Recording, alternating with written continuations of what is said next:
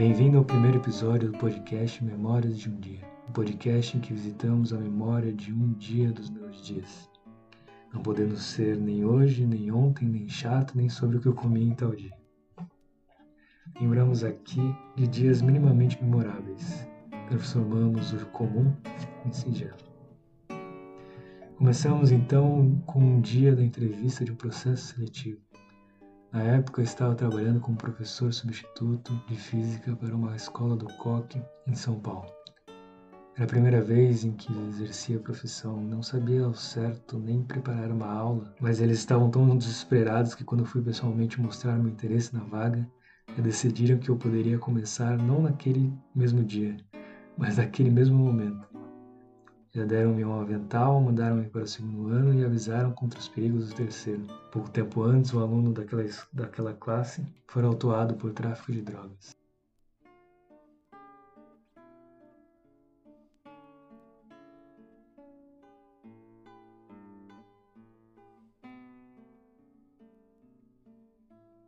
Era o dia da entrevista do processo seletivo.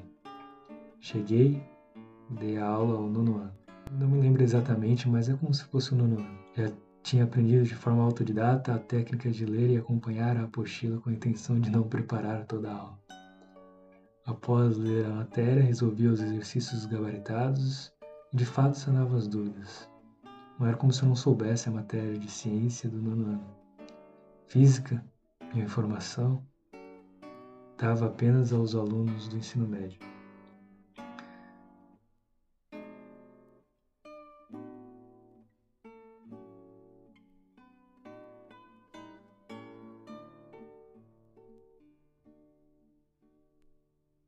Vejamos, alunos, as leis de Newton são como uma discussão dialética. Temos a tese, temos a antítese, temos a síntese. Ou seja, temos o não movimento, que é a primeira lei, a lei da inércia, a lei da empoderabilidade, seja ela uma empoderabilidade estática ou dinâmica, de velocidade constante. Velocidade é um momento constante. Temos o não não movimento, que é a ida de um movimento inerte ou seja, um movimento parado, a um movimento vivo, ou seja, um movimento dinâmico, que vai variar de forma variável, muitas vezes previsível, mas sempre variável. E a terceira lei sendo como uma síntese, mas não bem uma síntese, mas como uma condição de contorno. Um movimento, a ação de um reage ao movimento, a ação do outro quando se tocam. Sim, aluno. Quando se tocam de perto, quando se tocam de longe. Sim, por exemplo, a relação gravitacional entre duas massas se dá na importância da distância. Mas sabemos que ela vai ficando cada vez mais fraca com o inverso do quadrado da distância dos dois corpos. E a reação, todos sabem, ocorre com a mesma intensidade e com sentidos opostos. Mas eu não entendi, professor, gritou algum aluno. Eu também não, querido aluno. Mas uma hora a gente entende. Você tem que se dar ao tempo de conviver e conhecer o assunto. Isso só se faz com tempo e intimidade.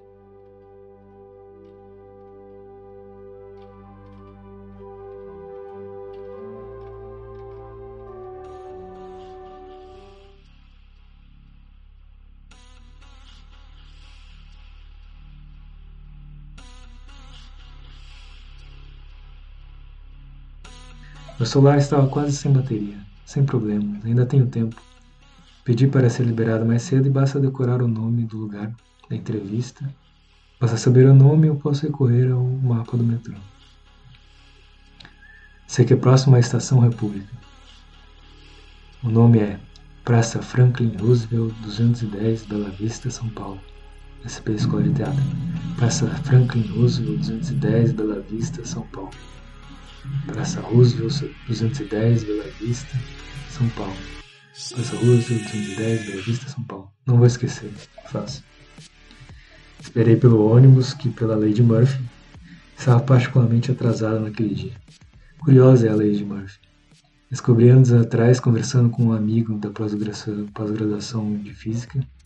Curiosa é a lei de Murphy. Descobri anos atrás, conversando com um amigo da pós-graduação em física, que pela majestosíssima ironia do mundo, tal lei tinha um fundamento matemático.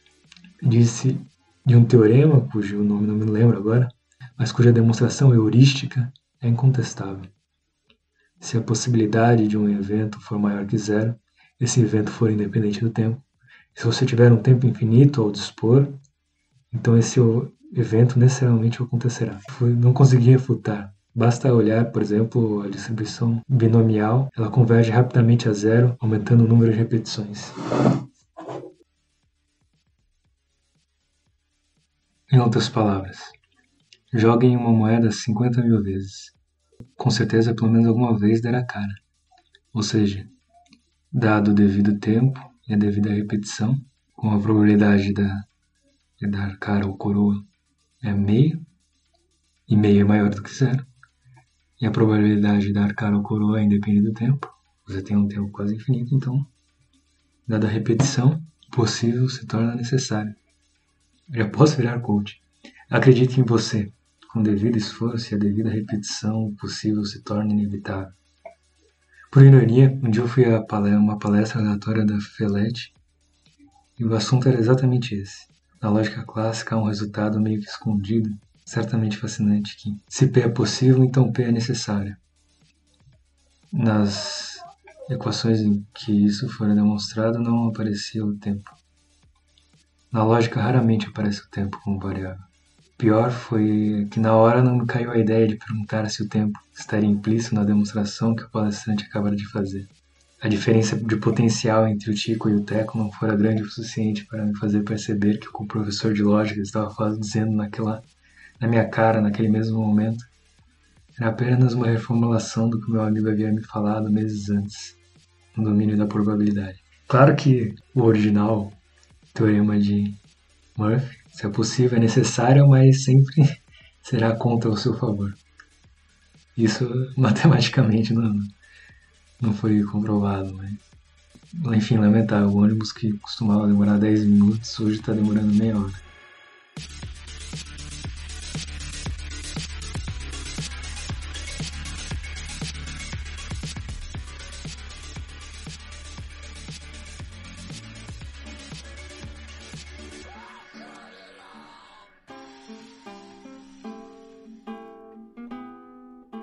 Finalmente estava dentro do ônibus, fazendo bom uso do resto da minha bateria. Alô, alô?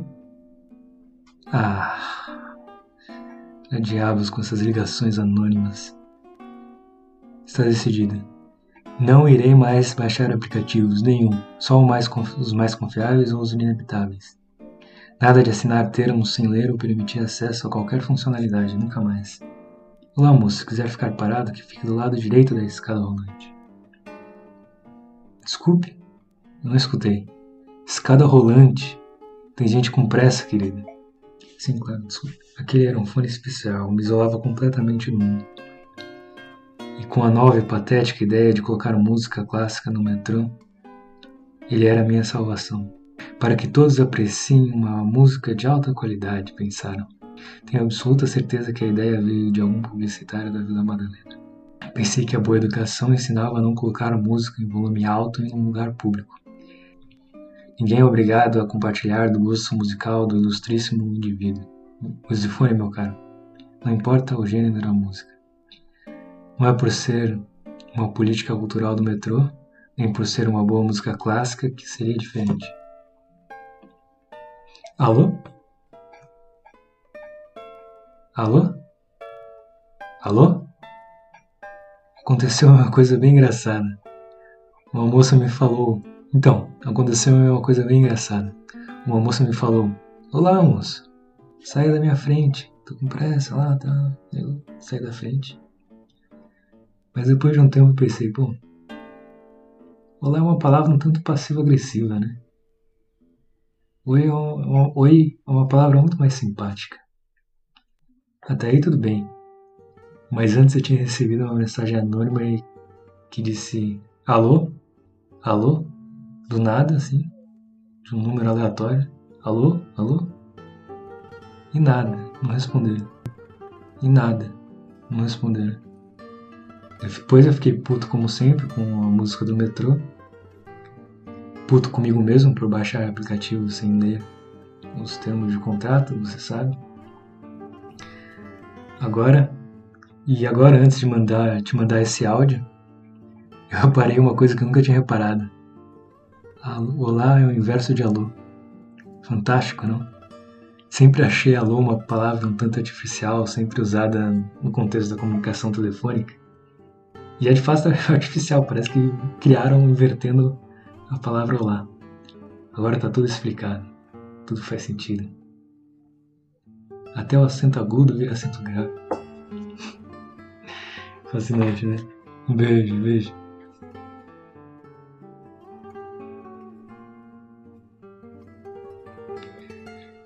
Finalmente cheguei na Estação República. Maldição. Maldição. Qual que é o número do endereço mesmo? Qual que é o nome do endereço mesmo? Esqueci completamente. E agora? Alguém aqui que está me ouvindo lembra? Ainda bem que uma boa alma, um comerciante de acessórios para celular, permitiu que entrasse em sua loja e acessasse o meu e-mail. E agora, de uma vez por todas, o endereço. Cheguei a anotar em papel, cheguei a anotar em papel o digníssimo endereço. Segui pelas populosas e obtusas ruas do centro de São Paulo, chegando a ponto de estar quatro minutos adiantado. Um feito. Estava procurando meu nome na lista. Uma personagem muito importante tocou meu ombro, perguntando se eu sabia de algum lugar onde se vende café nos arredores. Sendo a minha primeira vez na região, respondi que nada sabia e não mantive a conversa. Mas saberemos mais sobre a notória personagem nos próximos episódios de Memórias de um Dia, o podcast em que visitamos a memória de um dia dos meus dias.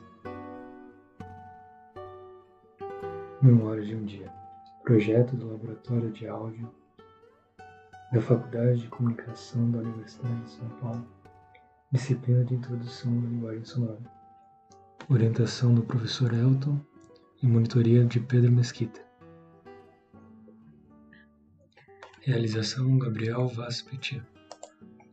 Músicas Lave Race de Savivier, Sat Les Platines Dansantes, Balsa número 3 de Augustin Barrios Mangoré, Her Gott nun Schleißen de Himmel auf BWV 617 Sat Eric Guitars 12 Petite Musique d'un Clown Triste. Pieces pour Guitare